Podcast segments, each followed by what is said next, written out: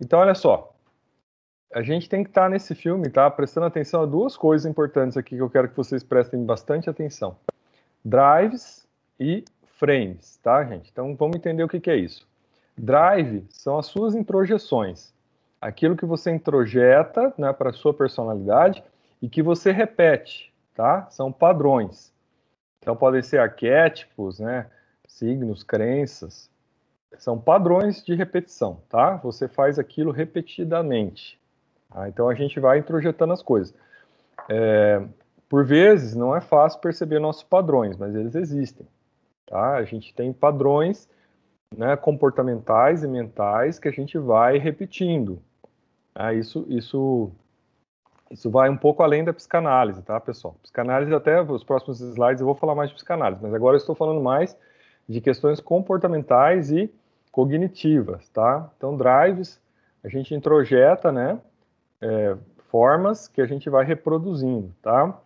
Até, por, por exemplo, aqui, eu estou falando signo, né, o pessoal vai dar risada. Falar, ah, professor, tá, coisa mística. Não, estou falando de signos no sentido de signos, estou falando de signos no sentido de símbolos, Tá? Por exemplo, tem uns estudos, cara, que é muito interessante sobre é, as pessoas que usam é, equipamentos da Apple, tá? Pessoas que têm computador da Apple, é, telefone da Apple, camiseta da Apple, né? É, sei lá, sapato da Apple.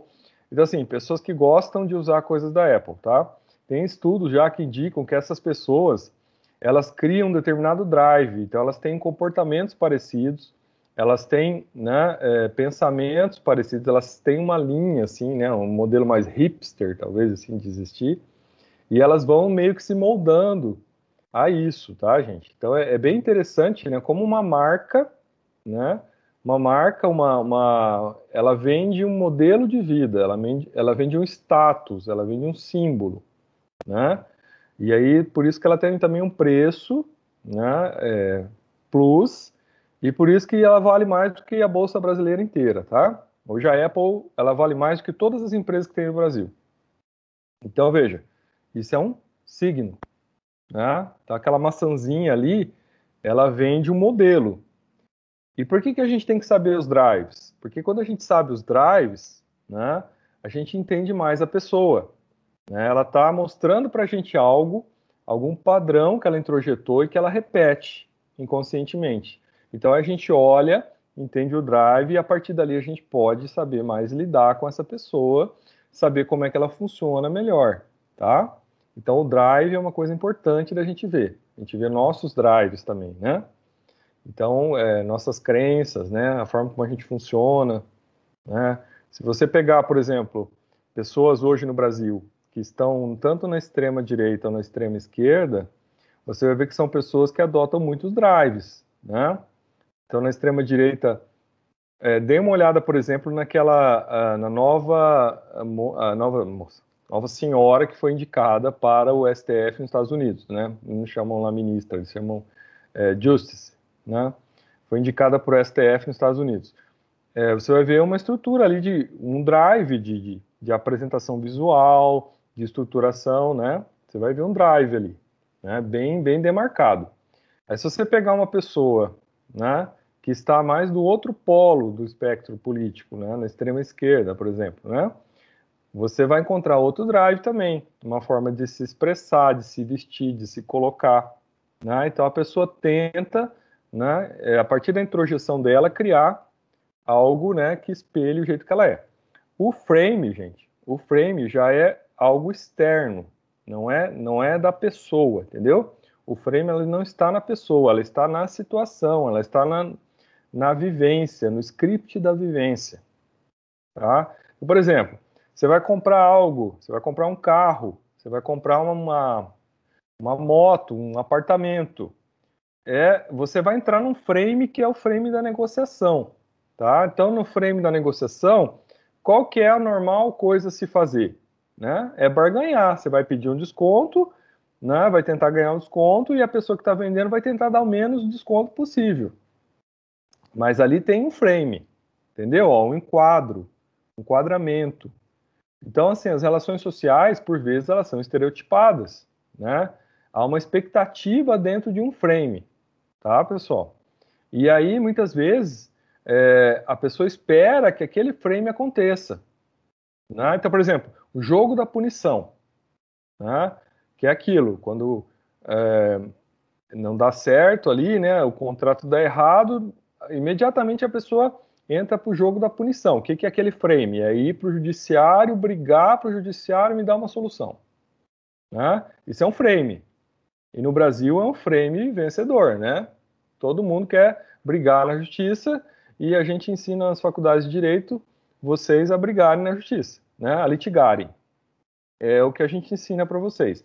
Então, o que, que a gente está fazendo aqui? A gente está mudando o frame, né? Aquilo que a gente viu no vídeo da, da aula passada do William Ury falando que uma das funções é reframe, né? Mudar o frame.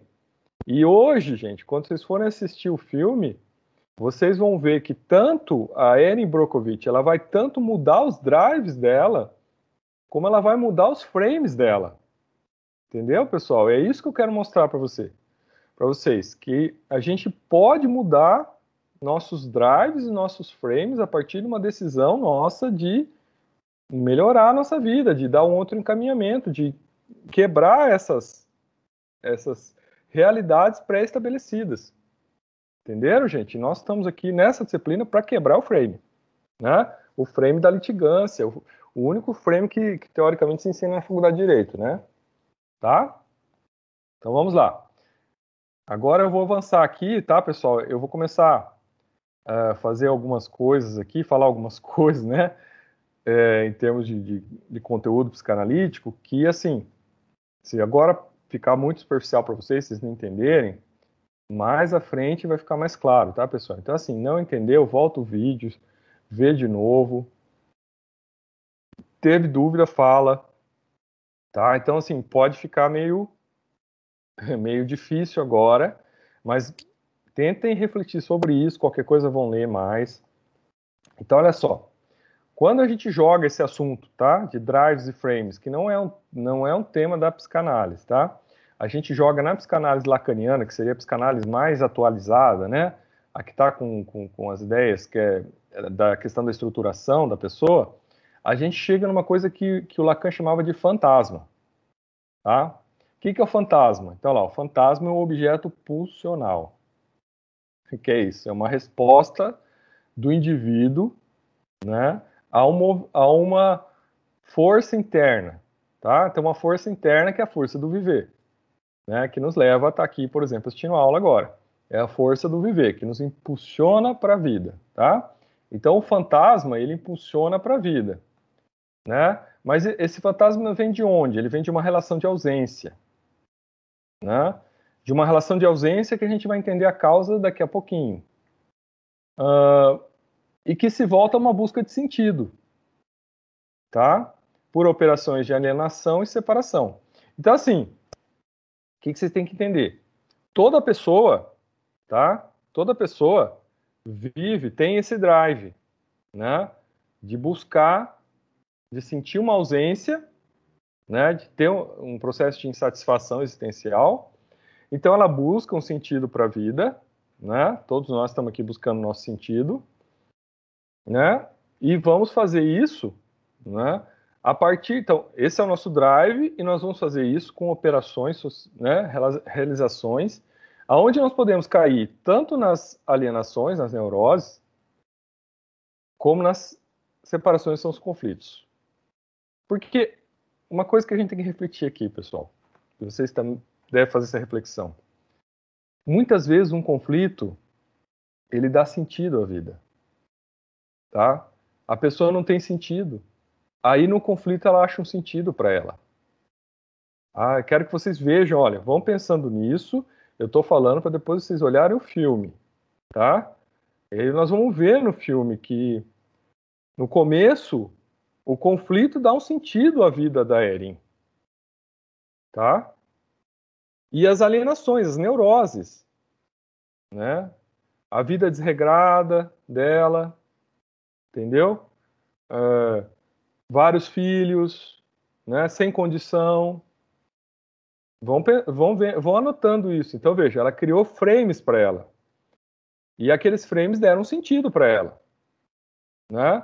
Ela tinha uma pulsão de vida insatisfação, ela busca de algum jeito dar um sentido na vida dela e ela cai nesses frames.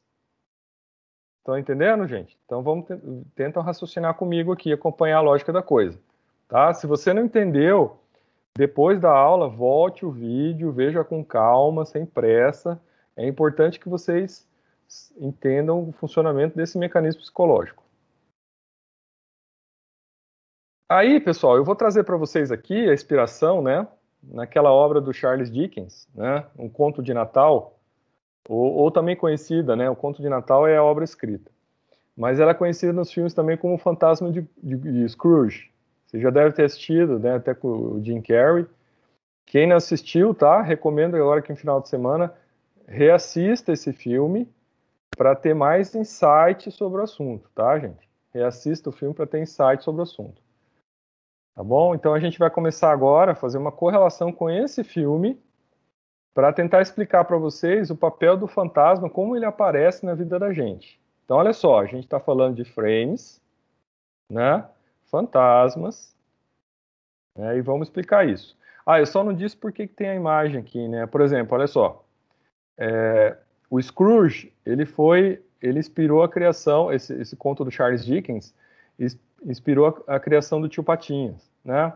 Então o tio Patinhas, ele cria uma neurose, né, de acumulação, né? A gente tem pessoas que são acumuladoras, é até um transtorno, tá? Pessoas que acumulam coisas. E é uma forma de você dar um sentido para a vida, tá? Então ele está tá, tá movendo seu, a sua pulsão, seu objeto pulsional, seu fantasma, para acumulação. Tá? Então vejo que isso aqui dá um sentido para a vida dele. Aí você vai lidar com uma pessoa acumuladora, é, você tem que entender para você conseguir resolver o conflito de uma maneira mais inteligente, né? Porque tem um fundamento ali, tá? Então só para a gente começar a entender isso. Olha só. Aí a gente passou aqui então pelo, pelos três fantasmas, tá? Na, nessa obra de Charles Dickens, ele conta então a, a história né, desse aqui, o Ebenezer Scrooge, que é uma pessoa sovina, né? É, ela tem a pulsão, né? Então ela, o, a vida dela é, é, ela é uma pessoa amarga, sovina, né? E o sentido da vida dela é guardar dinheiro, né? E ela mantém uma conflitividade com todas as pessoas, porque ela, ela se, se prende nisso, né? E esse, então veja, o, ela tem dentro dela o drive, né? De ser sovina, né? Avarenta. E o frame dela é, então, né, acumular coisas e, e ela vive em conflito com as pessoas, né? Em, ra em razão das coisas, tá?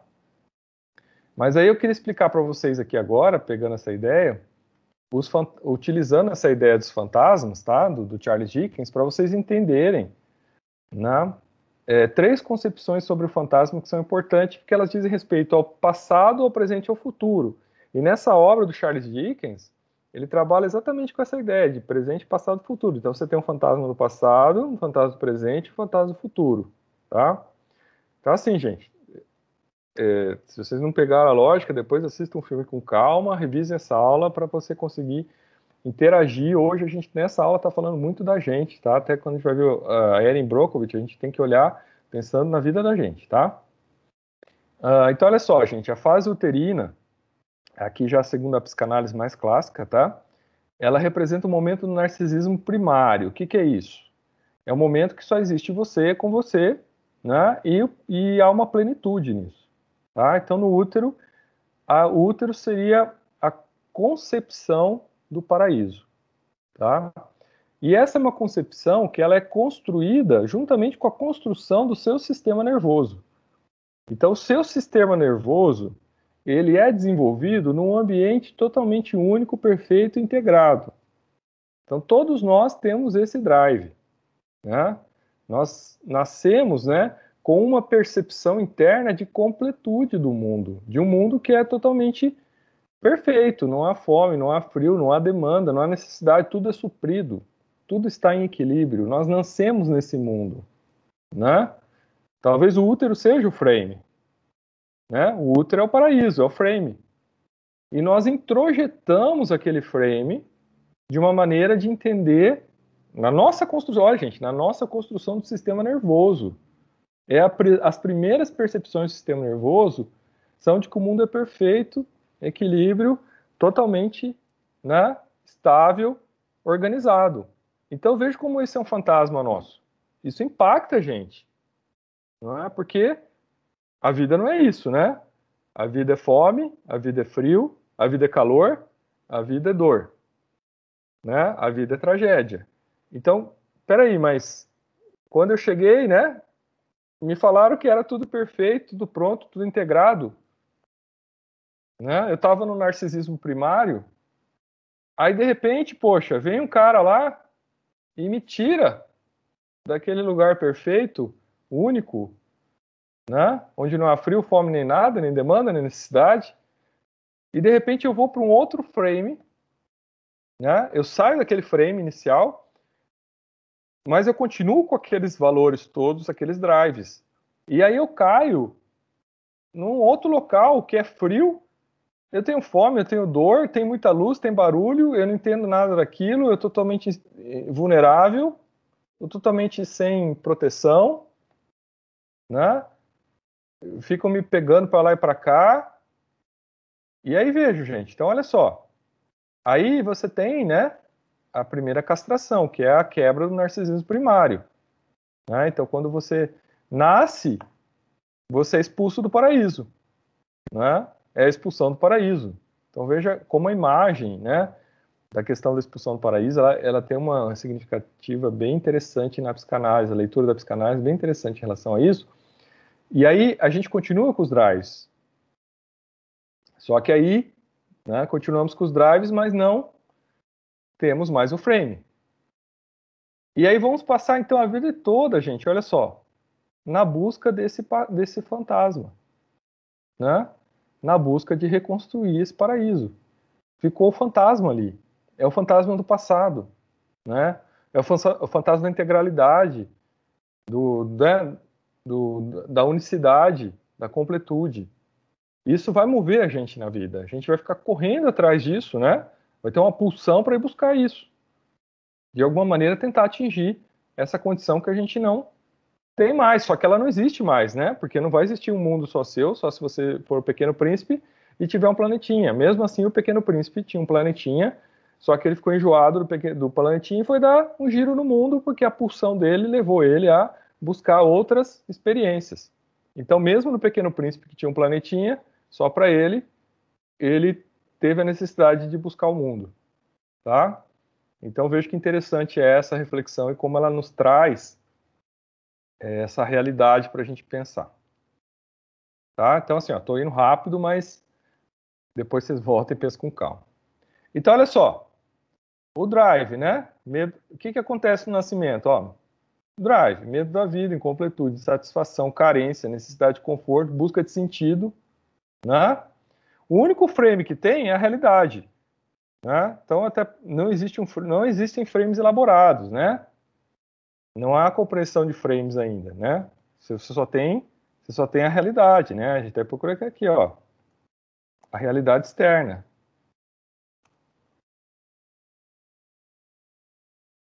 apesar de ainda não haver compreensão dos frames, pois inexiste a, existe a linguagem, né? E assimilação cultural. Então, a pessoa nasceu, ela ainda não tem linguagem, ela não tem assimilação cultural, o único frame que ela tem é a realidade externa, né? Que é um todo desconhecido, que é totalmente diferente do frame anterior, que era o útero materno, que era um, um frame perfeito, tá? Aí, olha só, Aí a gente chega né, no fantasma do presente. Né? Então a gente saiu do primeiro frame, fomos expulsos do paraíso, caímos no mundo externo, né, onde tem autoridade, onde a fome, e a fome só é suprida quando um outro, que no caso, né, a primeira noção de alteridade é o seio materno, onde o outro tem que estar disponível para suprir a minha demanda alimentar. Então aí surge a alteridade. E a alteridade significa que existe um outro que por vezes faz aquilo que eu não quero. Tá? Então esse outro por vezes me diz não. Esse outro ele difere daquilo que eu tinha lá no frame original, lá no útero, de ter tudo sempre à mão. E agora, não, agora eu tenho o outro que eu tenho que chorar, eu tenho que me manifestar para ver se esse outro me atende, né? Para ver se esse outro me alimenta. Então aí já surge, né, gente, olha aí, um outro, né, frame que é a alteridade, que é essa, essa, né, possibilidade de eu não ter o que eu quero porque o outro disse que não vai me dar aquilo. E aí que é a base de um conflito, né? A alteridade é a base do conflito, né? Porque é aquilo que eu quero e não posso ter. Então, olha só, gente, aos 25 anos a gente está com a personalidade estruturada, né? É, com todos os mecanismos físicos e mentais em plenitude de manifestação, tá? 25 anos porque porque o nosso superego, né? O nosso aqui o córtex pré-frontal, ele demora um pouco mais ainda para amadurecer, então é, aos 25 anos é que teoricamente ele atinge a maturidade, que, que é essa parte do cérebro que diz respeito mais a essas capacidades de juízos mais avançados, né, de é, previsibilidade no tempo das ações, né, de ter uma consciência maior das consequências. Então esse é, é um processo que ainda demanda um pouco mais de idade, então geralmente acontece lá pelos 25 anos de idade, tá? Aí, então, vocês estão em processo de, de estruturação ainda, né? Mas aos 25 anos, teoricamente, todos estariam, né, num nível de estruturação já, é, né, com as suas seus mecanismos e drives instalados, tá? Aí veja só, é, e daí, pessoal, a gente também vai ter, né, já uma noção dos frames da vida, né, da matrix, né, daquilo que a gente tem que a gente interage, né? De como interagir com as pessoas, né? Como é que eu faço para interagir? O que, que eu tenho para interagir? Né? As minhas possibilidades, é, né? Os locais que eu vou para fazer uma interação. Então, né? Aonde que eu vou? Ah, pô, né? O cinema. O cinema é um frame, né? Ah, eu vou no cinema, relaxar no final de semana, né? É um frame, né? Estamos sem esse frame agora, mas é um frame. Né? Ah, vou sair para jantar, né? Comer fora, é um frame tá, gente? Então, assim, são frames de socialização. São coisas que a gente criou, né, para permitir a nossa vida em sociedade, a nossa interação, e são frames. Então, são scripts, né? São estereótipos, coisas que a gente faz como se aquilo fosse parte da nossa vida, né? Sem, sem muito questionar se, né? Por que disso, entendeu? Ele tá lá, é uma parte, é uma forma de interação, uma forma de viver. Ah, então esse é o frame, tá bom? Então, essa é, é a questão do presente. Um, o problema do presente, né, pessoal, sempre que você está, quando você está discutindo o nível dos fantasmas do presente, o fantasma do presente é sempre o dilema da inconsciência, tá? Então, se o, se o primeiro fantasma lá é a expulsão do paraíso, que vai nortear nossas vidas, né, nessa busca incessante por realização, o fantasma do, do, do presente é o dilema da inconsciência, né? de nós vivermos a vida no automático, né? de grande parte das pessoas não terem tempo, condições, né? ou repertório, né? formação de repertórios capazes de permitir uma reflexão sobre a própria existência, né? sobre suas próprias necessidades, sobre né, como dar andamento, então, por exemplo, às vezes, e isso a gente vai encontrar pela frente, pessoas que vivem né, o conflito como uma forma de sentido. Porque ela não entendeu ainda né, que, ela, que esse, esse dilema da inconsciência que ela vive, né, de que o conflito não é a melhor saída para se dar sentido à vida. Né? Mas o conflito, por vezes, é o que ela tem na mão, já que ela não tem outros frames para viver né, as coisas. Então aí você chega no ponto de ter pessoas que se ancoram a existência no conflito. Né? Então, por exemplo, a pessoa separa e aí ela não consegue estabelecer um novo relacionamento e ela continua a viver naquele conflito, né? Viver naquele processo. Né? Então continua lá a culpar o ex pelas coisas que ela passa, né? pelas dificuldades que ela tem, né? Poxa, se eu tivesse escolhido outra pessoa para casar, não teria passado por isso, não estaria nessa situação agora, né? Então esse é um frame, né? Escolher um frame lá para dar sentido na vida. Tá, pessoal? Então veja, no filme a gente vai passar por essas coisas. É, e esse dilema da inconsciência é o fantasma do presente. Ele está aí, né? Agora ele está atuando, né? Por exemplo, ele pode estar tá atuando na gente agora no frame de você falar, você pode estar tá se avaliando no seguinte sentido agora, né? Até isso chama mecanismo de resistência. Você pode estar tá falando, poxa, eu não estou entendendo o sentido dessas coisas, né? As coisas estão muito chatas. Eu, puxa, tá, né? Queria estar tá fazendo outra coisa. Hoje estou incomodado aqui. Não tá bom hoje. Ai, que aula chata. Isso, isso a gente chama os canais de mecanismo de resistência, tá? Então pode ser que está passando mecanismo de resistência, né? Que é uma defesa da situação estabelecida, da sua situação estabelecida, né? Então tem uma força muito grande para manter a situação estabelecida. Então, esse é o dilema, é o fantasma da inconsciência, né? E o Freud dizia: decifra-me, te devoro. Né? Quer dizer, ou você decifra o seu dilema da inconsciência, suas inconsciências e aquilo que, os seus pontos cegos e aquilo que não deixa você avançar, né? que te prende em neuroses adaptativas, né? te prende em conflitos, te, te prende nessa estrutura que você criou para você conseguir se sentir melhor, né, de, decorrência do paraíso perdido, né? Ou você decifra isso, né, para ir para tentar sair desse frame, né, gente? Sair desses drives, ir para frente, entendeu? Romper com esses grilhões que não são físicos por vezes, né?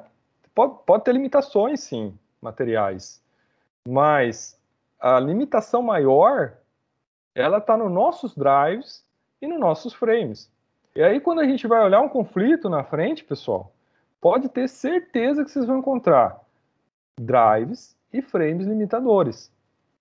Né? De pessoas que estão ali a viver aquele conflito em razão dessa falsa né, construção do mundo e construção de si, que precisa ser sempre revista né? Apesar de ser difícil, de ser um processo difícil, e por isso que às vezes a psicanálise assusta muito, né? Você vai lidar com coisas que às vezes você não quer lidar as suas. Tá? Vai falar, não, tô bem, né? Não quero lidar com essas coisas.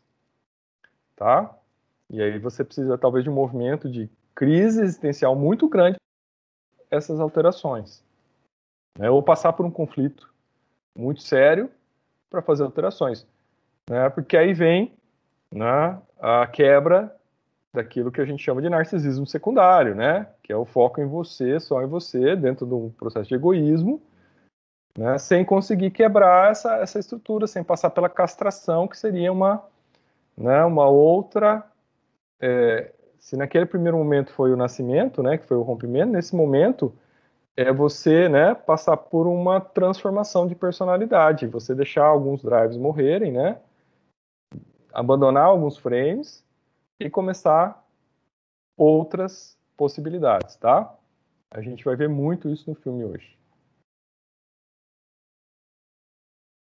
E aí, gente, a gente chega no fantasma do futuro, que é o fantasma da, da potestatividade, tá? Que é o fantasma dos seus poderes, né? Os poderes que você tem, né? as decisões que você pode tomar, né? As, as coisas que você faz agora que impactam lá na frente.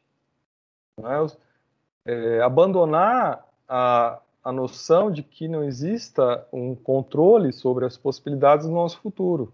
Né? Abandonar essa ideia de sorte. Pode existir sorte? Pode, você pode ganhar na Mega Sena, não, né? pode acontecer.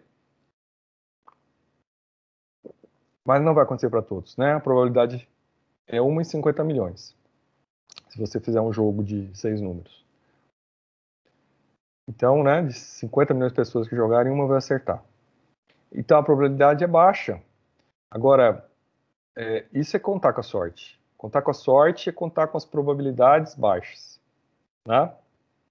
Agora, quando você usa a sua potestatividade, que são suas potencialidades inatas, aquilo que você tem, as qualidades que você tem, né? as suas entendeu? Os seus potenciais, você começa então a sair né, do dilema da inconsciência, né? e você enfrenta, né?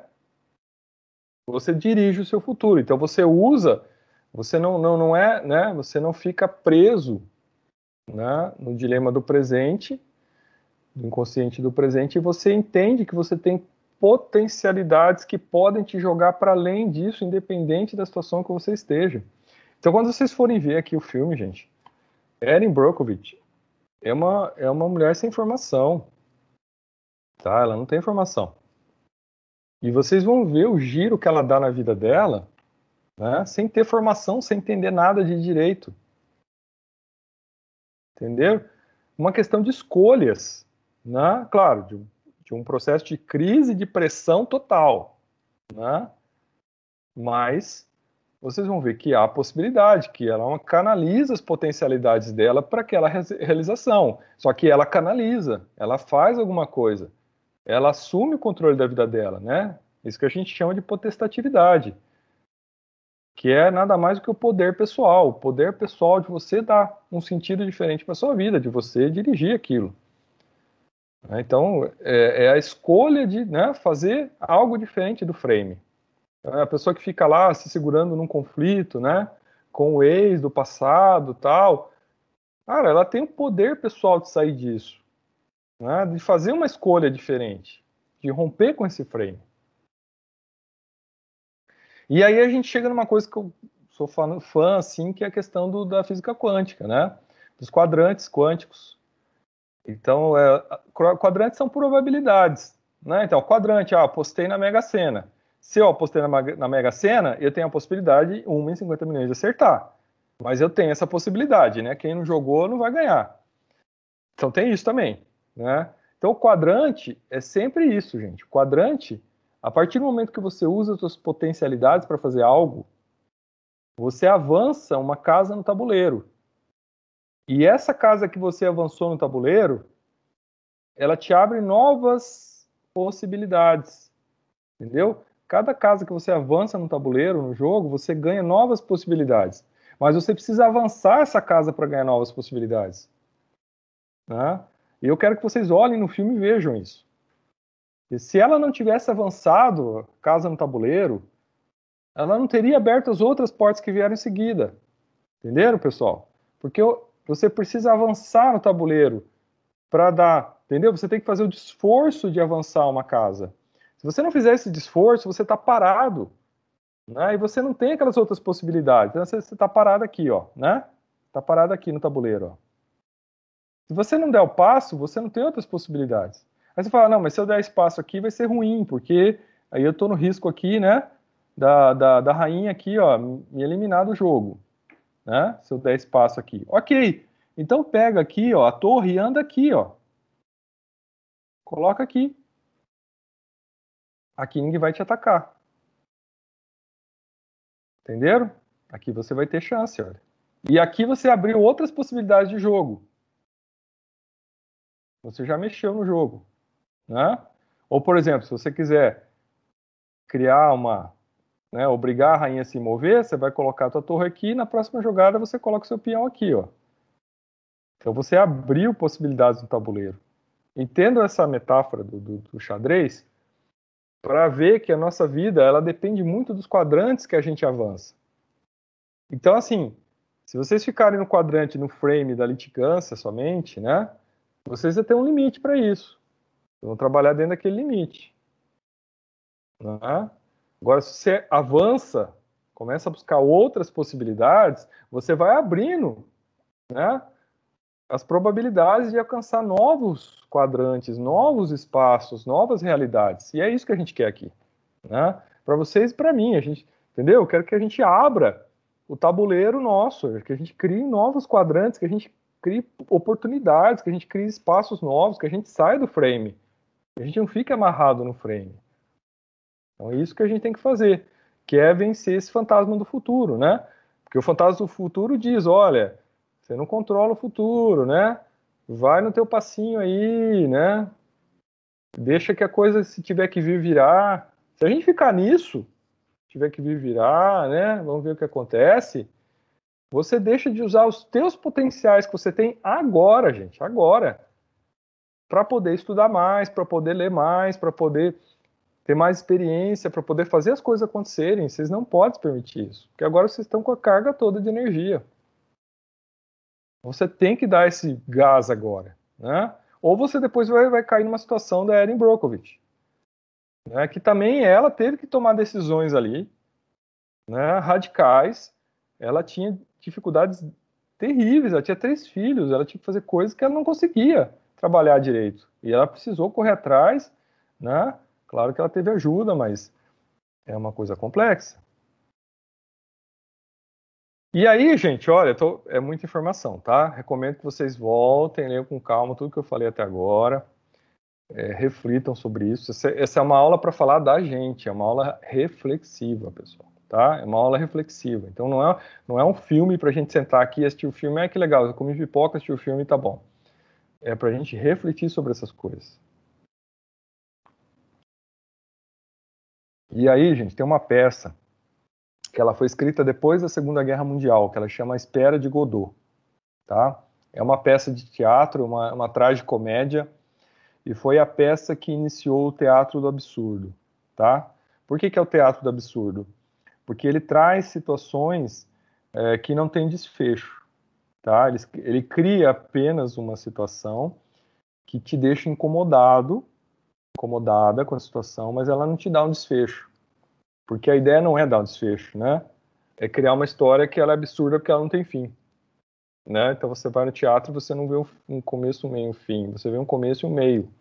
E você sai de lá incomodado porque a peça traz essa ideia, né? A espera de Godot. Godot é alguém que nunca vem, tá? Então essa peça foi criada depois da Segunda Guerra Mundial pelo Samuel Beckett, tá? Essa peça depois que ele criou essa peça ele ficou famoso e essa peça, ela, ela traz a ideia de duas pessoas que estão sentadas à beira da estrada, tá? À beira do caminho, e elas estão aguardando a vinda de Godot, né? Godot é alguém ou algo, e na peça não está claro isso se é alguém ou se é algo, ou se é Deus, e essas pessoas estão ali esperando, né? Porque elas, porque elas acham que, que com a chegada de Godot, né, elas vão poder ir para um lugar melhor. Só que elas nunca vão. Elas estão sempre ali esperando. E todo dia, né, é, elas recebem a informação com uma desculpa, né? Olha, Godot não pôde vir hoje porque estava uh, ocupado. Então, todo dia, elas criam uma justificativa por estarem ali, paradas, né, prostradas. E elas não avançam, tá? Elas ficam ali. Elas nunca avançam tá? Porque elas têm a crença pessoal de que elas têm que aguardar para a coisa acontecer. Tá? Então elas estão com o drive. E o frame é a situação que elas estão. Uh, daí, né, pessoal, sempre essa chamada para vocês refletirem sobre isso. Né? É, quais são os seus fantasmas pessoais, tá? Como é que vocês lidam com esses fantasmas? E como é que vocês podem trabalhar para mudar o frame de vocês, o drive de vocês, na realidade que vocês estão agora. Não importa a realidade que vocês estão agora, né? Cada um tem uma realidade diferente aqui. A questão toda é como é que eu jogo isso para uma situação melhor? Né? Como é que eu avanço para uma situação melhor? E esse é o nosso desafio hoje, né? Uh, ao estudar juntos aqui, né? essa obra, esse filme, que, gente, eu, eu utilizo esse filme em aula, já utilizei em mestrado, tá? É um filme, ele, ele faz a gente refletir bastante. Eu, eu usava muito ele nas minhas aulas de direito ambiental no mestrado. Então, é um filme que a gente vai trabalhar junto agora, tá? Que eu vou, abrir aqui para a gente trabalhar junto. Até aqui, pessoal, alguma dúvida? Como é que tá aí? Vocês estão vivos ainda? Sim. Aí, galera, assim, é, eu acelerei um pouco para não prejudicar o, o, filme, tá? Porque o filme tem duas horas e, e dez. Eu ainda quero fazer umas paradinhas técnicas para falar com vocês. Então eu vou começar a passar o filme. A gente vai fazer paradas durante o filme, tá? Para fazer umas observações. Essa aula então não tem intervalo, sim, intervalo de parar a aula. É, vai tocando o filme, Aí na hora que, em torno de 30, a cada 30 minutos mais ou menos, a gente vai fazer uma parada técnica aqui para para analisar o filme, tá? Para conversar sobre ele, para ver o que vocês estão olhando. Então, qual que é a meta de vocês hoje, tá, pessoal? Qual que é a meta de vocês hoje que vai ser a tarefa de vocês? É, vocês têm que procurar, né, os drives e os frames, tá? Vocês têm que procurar os drives e os frames que tem no filme. Deixa eu só conseguir fazer o negócio funcionar aqui. Mídia, disco. E.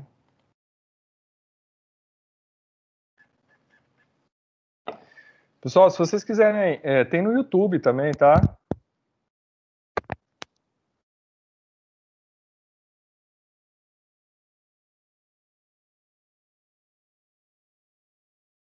Esse filme ele tem no YouTube, tá, gente?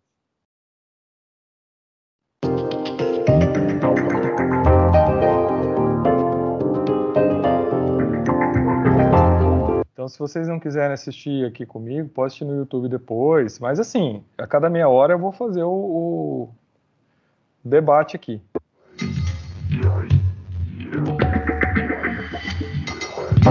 Aí, pessoal, só por uma questão de direitos autorais, tá? Eu vou parar a gravação agora. Né, porque o filme